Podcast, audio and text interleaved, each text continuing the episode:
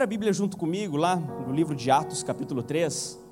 O livro de Atos, capítulo 3, versículo 1 diz assim: Pedro e João estavam se dirigindo ao templo para a oração, cerca das três horas da tarde.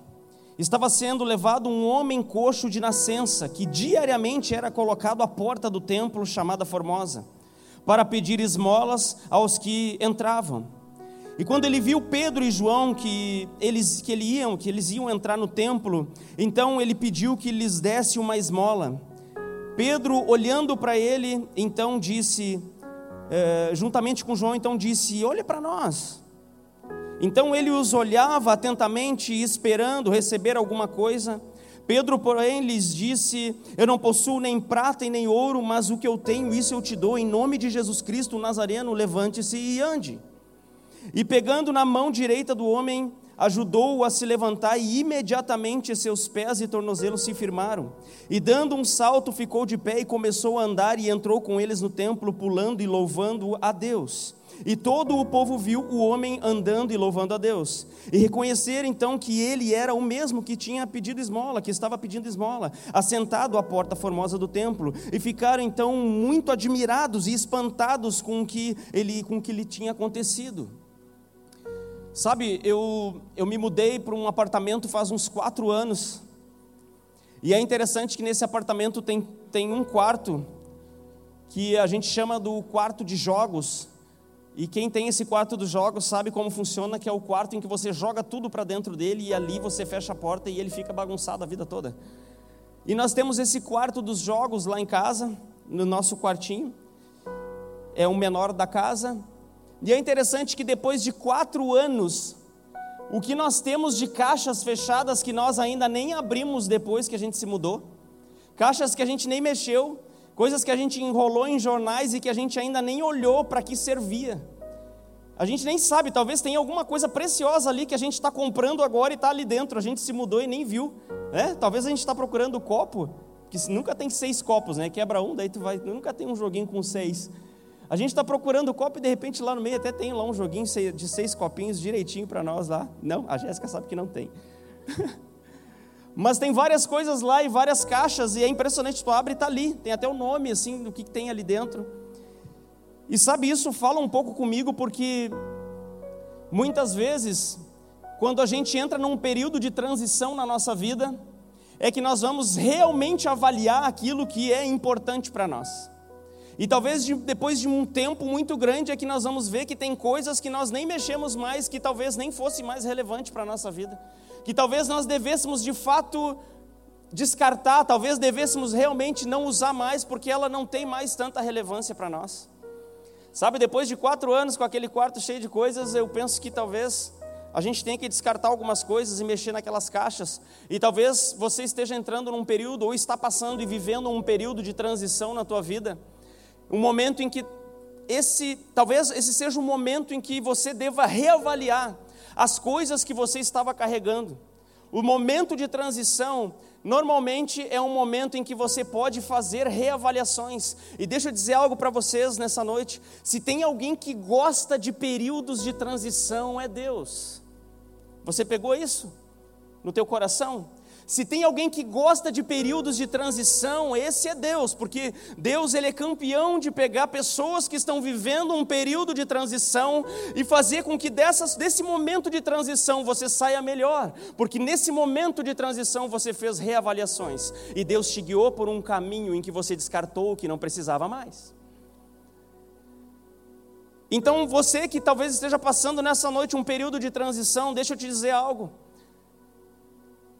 Talvez você esteja chorando e esteja triste porque está passando por isso e está sendo esgaçado e esticado. Mas eu quero te dizer que possivelmente Deus te colocou nessa fase da tua vida para que você possa reavaliar aquilo que você está vivendo e aquilo que você está fazendo. Se de fato existem caixas guardadas no seu quarto que você precisa jogar fora, ou você precisa de fato se desfazer, ou você precisa abrir de novo e descobrir que existe um grande presente algo que você precisa voltar a olhar de novo, se agarrar de novo e dizer: Ei, quanto tempo que eu não uso isso aqui, cara? E eu tenho, é meu, e eu não estou usando.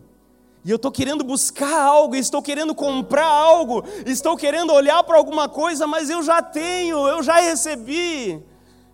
Sabe, uma das coisas que eu estava ouvindo hoje uma palavra e me tocou muito, que uma das coisas que o diabo mais gosta de fazer não é tirar Deus da vida do crente, mas é fazer com que você tire o Deus do passado e coloque Deus no futuro.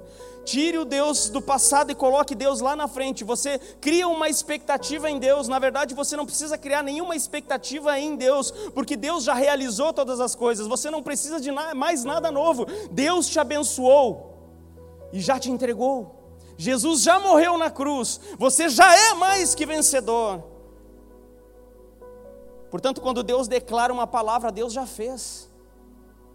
Quando Deus declara uma palavra sobre a sua igreja, Deus já fez. Ah, Deus, a igreja vai ser vitoriosa, amém. A gente declara porque a gente vive nesse tempo. Mas a igreja já foi vitoriosa em Cristo Jesus. Você já venceu com Jesus. A Bíblia, Jesus ainda dá uma palhinha, ele, ele não deixa a gente muito nervoso, ele já diz: ei, calma, é chegado. Jesus não fala assim, você vai reinar comigo lá. Mas Jesus também fala ao mesmo tempo, ei, é chegado o reino dos céus. O reino está dentro de vós. Uh, isso é fantástico. Porque nós já estamos reinando em vida. Amém. Esse ambiente que nós estamos vendo, isso aqui é uma panela de pressão, de transição porque ali nós estamos vendo Pedro e João. Pedro e João estão passando por, pelo início da igreja. Ali eles estavam cortando a faixinha da igreja e iniciando os processos. É muito interessante que esse aqui, depois do dia de Pentecostes, é o primeiro milagre que eles realizam. É o primeiro milagre de cura que acontece depois do Pentecostes, é esse aqui, Atos 3.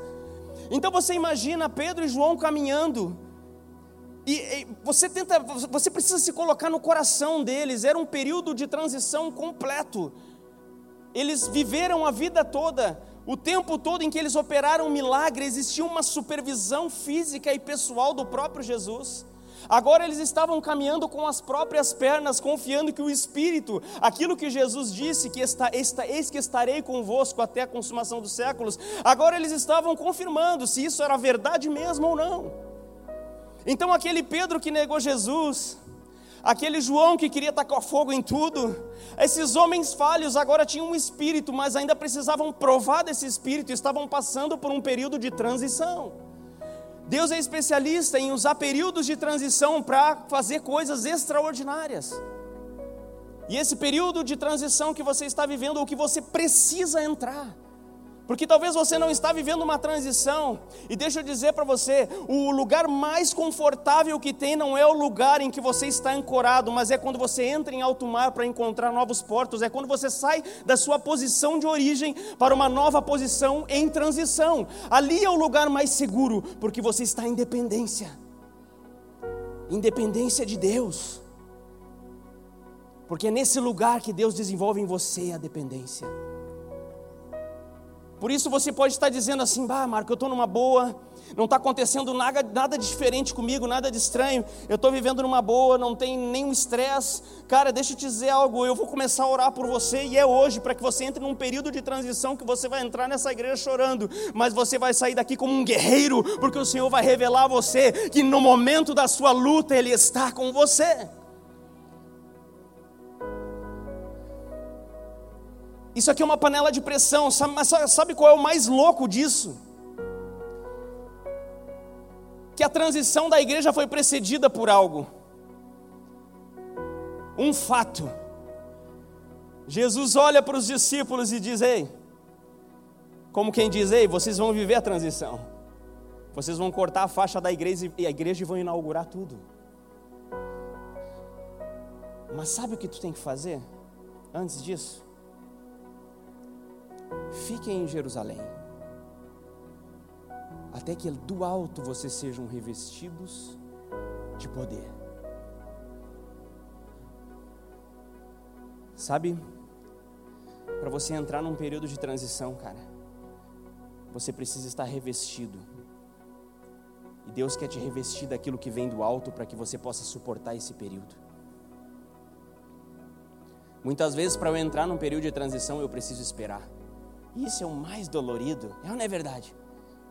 É o que mais dói no nosso coração, o período da espera porque eu quero entrar num período de transição e eu quero colher os resultados, e muitas vezes eu estou esperando os resultados, e Deus está te dizendo que não é sobre resultados, mas é aquilo que Ele está formando em você no período da transição. Muitas vezes os resultados que você está enxergando não são os melhores possíveis, você está enxergando resultados que não vão ser colhidos nem por você, você nem está enxergando grandes coisas, mas Deus está informando em você um caráter de Jesus.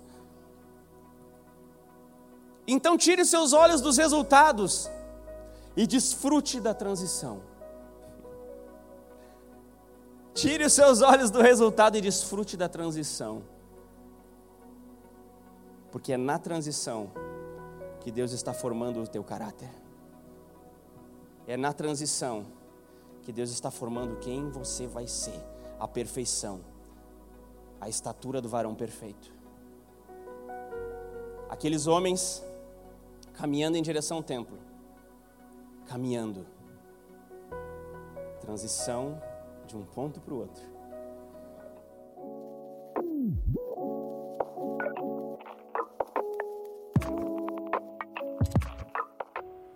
Aquele homem que estava pedindo esmola, veja, talvez tenha passado despercebido por você, mas o texto diz: ele estava sendo levado ou seja, aquele homem estava sendo carregado para a porta do templo. E a Bíblia diz que enquanto ele estava sendo carregado, foi que ele viu se aproximar Pedro e João. Ou seja, dois homens caminhando, uma igreja se formando, homens que esperaram o, do alto o poder que revestiu eles, caminhando em um período de transição, chegando à porta do templo, um homem que estava em um trânsito, em uma transição, chegando na porta do templo. A igreja que estava se formando e estava então, portanto, em um período de transição. É na transição que as grandes coisas de Deus na tua vida vão começar. Quando você vai ser provado, é quando você vai ser testado, sabe? É quando você vai ser esgaçado até o seu limite, é quando você for dormir e chorar, é quando você acordar de manhã e muitas vezes não encontrar esperanças, e nesse dia são as decisões que você tomar que vão mudar tudo. Se você olhar para Jesus no Getsemane, cara, ei, deixa eu te falar uma coisa, ouve isso, cara. Se tu, se tu ouvir só esse pedaço aqui, Jesus no Getsemane, a Bíblia diz que Jesus, aflorando a sua parte humana, o seu lado humano, ele diz: Pai, se possível, passa de mim esse cálice. Transição. Jesus ali estava decidindo. Se possível, passa de mim esse cálice. Todavia seja feita a tua vontade. Seja feita a tua vontade. Nesse período, nesse momento que Jesus diz isso, é quando Jesus, a Bíblia diz que Jesus suou sangue. Por que Jesus suou sangue? Porque foi no período de maior decisão, porque era o período em que ele podia ainda dizer não ao propósito de Deus. Porque depois que ele tomou a decisão e depois que ele diz, Deus, seja feita a tua vontade, porque nós estamos fazendo um resgate para a humanidade, depois que ele tomou essa decisão, o espírito ficou leve a ponto de que Jesus, sendo levado à cruz e subindo à cruz, ele olha para aqueles homens que estavam colocando e cuspindo, jogando sobre ele toda a culpa. Ele olha para aqueles homens e diz: Pai, perdoa, porque eles não sabem o que fazem. A leveza. Porque por maior que seja a tua dor, se você já decidiu, agora você precisa só resgatar quais são as lições da transição que você está passando. Quais são as lições? Se você já decidiu, não se preocupe. Você não está andando. Hoje ainda eu li um texto, 1 Coríntios 9. Vocês não estão andando como quem corre, quem esmurra o vento, porque você está andando debaixo de um grande propósito. Você está andando debaixo de algo superior, algo que você talvez não esteja enxergando hoje. Então, se você já decidiu, você vai desfrutar da lição. Agora, se você está no monte da decisão, no vale da decisão, no momento da dificuldade, no momento de decidir, você está suando sangue. Esse é o momento de você chegar diante de Deus e dizer sim para Deus. Dizer como Jesus, Pai, seja feita a tua vontade. A minha vontade não é essa. A minha vontade muitas vezes não é viver isso, não é fazer aquilo, não é fazer aquele outro, mas seja feita a tua vontade. Amém? Um ambiente de transição. Aquele homem estava na, chegando na porta. O que, que significa porta? O que, que a porta simboliza? Um lugar em que você sai de um ambiente para outro ambiente um lugar de transição. Mas olha que louco, porque aquele homem talvez estivesse naquela porta há muitos anos. Há muitos anos naquela porta. Só que ele encontrou aquele homem que estava na porta há muitos anos e não tinha passado para o outro lado da porta. Encontrou dois homens que estavam indo em direção à porta para passar da porta. Sabe, a pessoa que está vivendo um momento de transição na sua vida não tem lepra. Você não precisa se afastar dela. Quando você vê alguém que está passando por um período de transição, te gruda nele. Essa é a pessoa que vai te ajudar a passar pela porta. Talvez você esteja na porta todo esse tempo. Deus esteja querendo te levar para um lugar maior. O único copinho que você está segurando na mão é o copo da esmola. Você vem e busca algo para você. E Deus está querendo te dizer nessa noite que você precisa passar pela porta. E você larga o copo da esmola e pega a mão de Pedro. E agora você não é mais um recebedor, você é um abençoador. Amém? Você é um abençoador das nações. Você é um declarador. Você é um porta-voz de Jesus. Você aceita esse desafio? Pesado isso, né? Amém. Então, todas as vezes que Deus quiser te mudar de nível de plataforma, Ele vai te provar num período de transição. Todas as vezes. Pode ficar certo disso. Enquanto nós vivemos aqui nesse lugar, Deus vai te provar durante a transição. Aquilo que vem do alto é aquilo que te habilita. Amém? Repassando os pontos. Você grava bem no teu coração.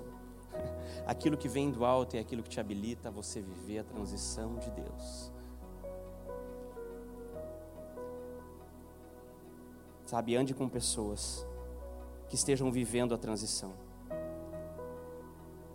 Muitas vezes você vai instalar uma câmera aqui na igreja, você vai instalar uma câmera, perceba, tem uma câmera aqui, tem uma câmera, acho que tinha aqui pelo menos, ou por aqui, acho que tem lá no fundo.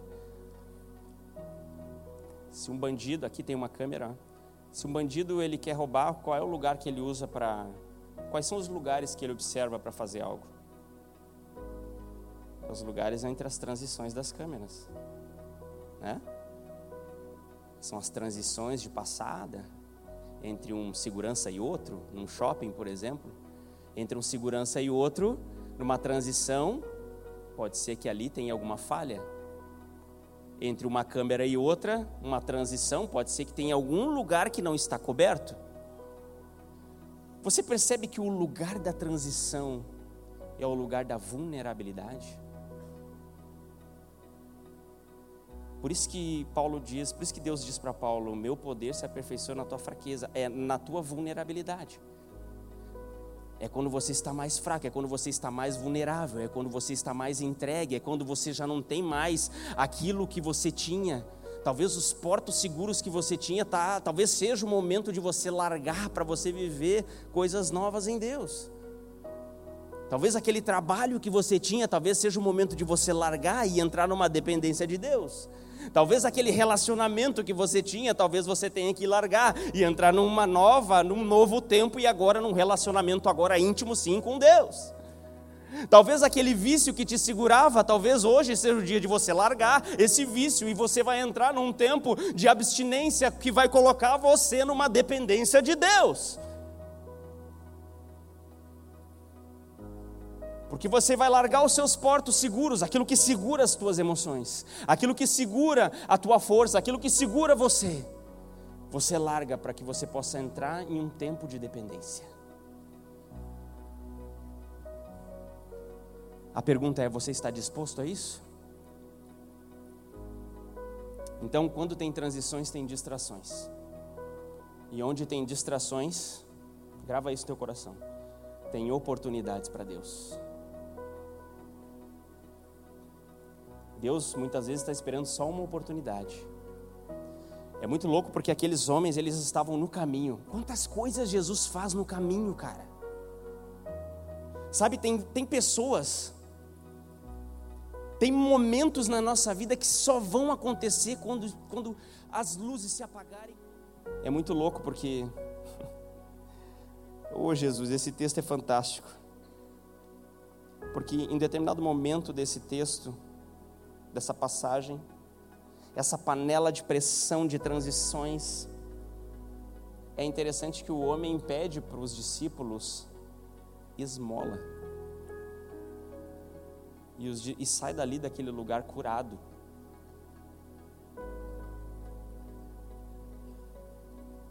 Sabe, muitas vezes você vai ganhar o que você não quer. Amém? Mas você vai ganhar o que você não quer mas o propósito é muito maior. Você vai ganhar o que você não quer, para um propósito muito maior.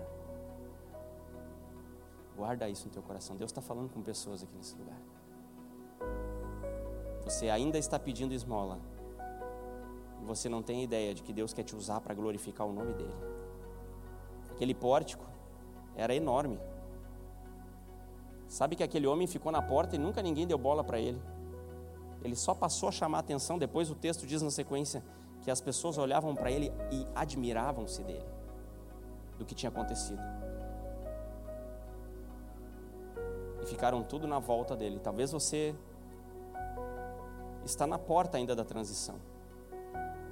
Talvez o dia que você passar da porta as pessoas vão se admirar. Você vai ouvir muitas pessoas te abraçando e muitas pessoas te criticando. Só que não é isso que define aquilo que Deus aquilo que você está carregando em Deus. Não é isso que não são aquilo que as pessoas estão dizendo. Um dia as pessoas vão te aplaudir, outro dia elas vão te criticar. O que interessa é que você de fato tomou uma decisão.